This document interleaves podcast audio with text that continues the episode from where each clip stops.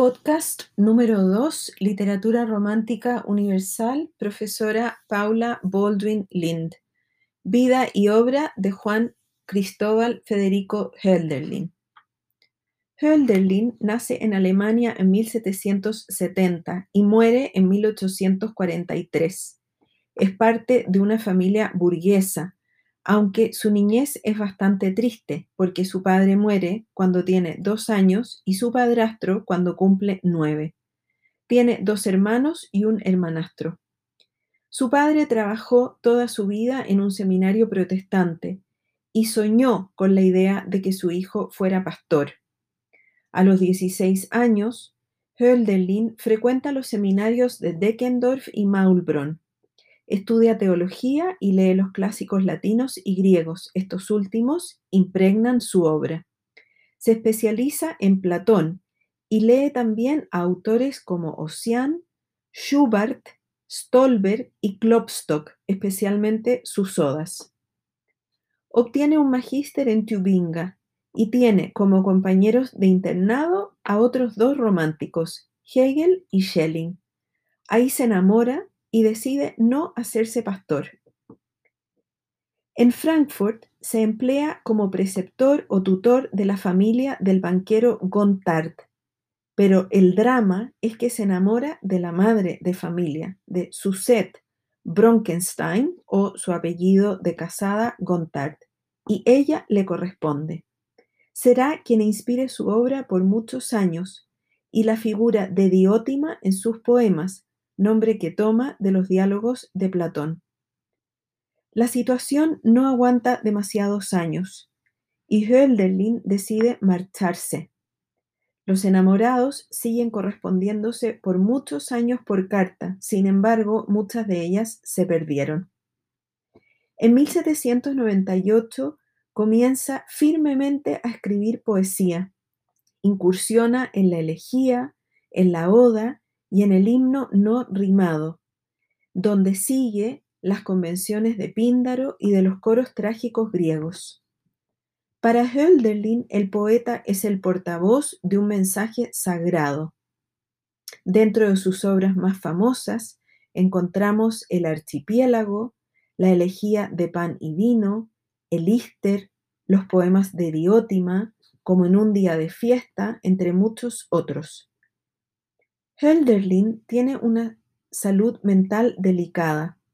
Pasa más de un año en un sanatorio o manicomio, hasta que un hermano lo saca de ahí, pero lamentablemente reingresa muchas veces.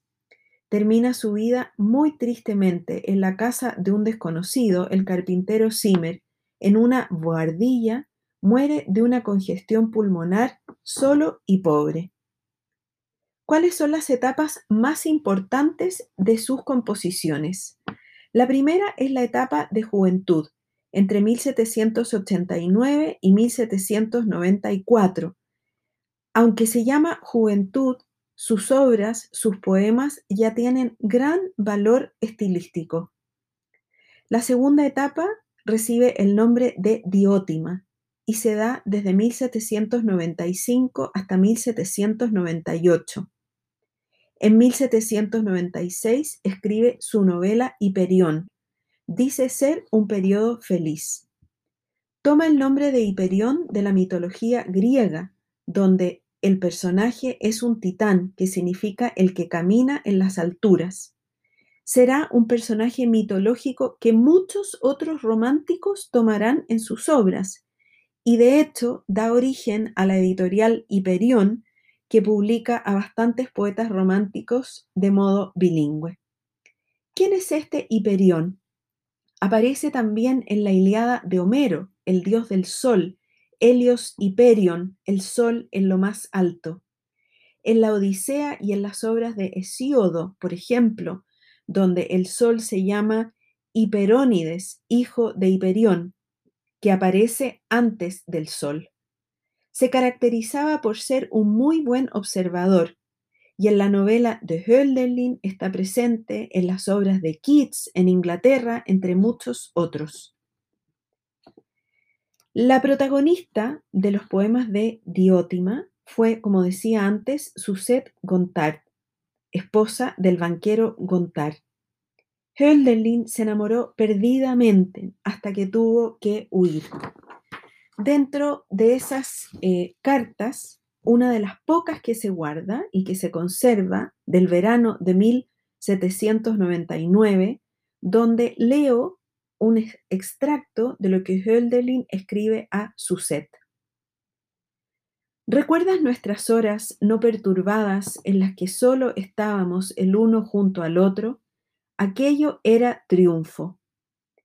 Ambos tan libres y orgullosos, y deslumbrantes de alma, corazón, ojos y rostro, y ambos en aquella paz celestial, el uno junto al otro. Ya lo presentí en aquel momento y dije, sería perfectamente posible recorrer el mundo y difícilmente se encontraría de nuevo algo semejante. De hecho, Hölderlin envió la segunda parte de su Hiperión recién publicado a Suzette en 1799, con la dedicatoria ¿A quién sino a ti? El volumen fue acompañado de una carta en la que de nuevo Hölderlin se mostraba impetuoso, enardecido. Procedo a leer. He aquí nuestro Hiperión, querida, este fruto de nuestros días inspirados, te procurará sin duda algo de alegría. Si hubiera podido modelarme paulatinamente como artista a tus pies en calma y libertad, creo, en efecto, que me hubiera convertido pronto en uno, que es lo que anhela mi corazón atormentadamente en sueños y en pleno día, y frecuentemente con muda desesperación. A veces mi más querido amor Incluso me he negado y he desmentido los pensamientos dirigidos a ti solo para poder sobrellevar este destino del modo más suave posible en consideración tuya. Esta eterna lucha y contradicción interna tiene naturalmente que matarme lentamente, y si ningún Dios puede dulcificarla, no me queda más elección que languidecer por ti y por mí, o preocuparme solo por ti, y buscar contigo un camino que acabe con nuestra lucha. He llegado a pensar si podríamos vivir también de negación y si también esto nos fortalecería, el que le dijéramos decididamente adiós a la esperanza. Bueno, una carta romántica en sentido amplio, pero muy romántica en sentido del periodo literario, ¿no? Llena de ardor, de ilusión, etcétera. Bueno, un tercer periodo de su escritura es el que se llama de madurez, desde 1798 hasta 1800. Luego viene el periodo de las odas e himnos, desde 1799 hasta 1802. Fecha muy importante porque ese año muere Suset. Hölderlin ahí empeora en su enfermedad comienza con alucinaciones y comportamientos extraños. Vendrá después la época de las grandes elegías, que se, se, mezcla con los últimos años del periodo anterior, pues se da desde 1800 hasta 1801. Es en esta época donde Hölderlin escribe Pan y Vino y El Archipiélago. Luego viene la época de los últimos himnos, desde 1800 a 1803. También calza con los últimos años de las épocas anteriores.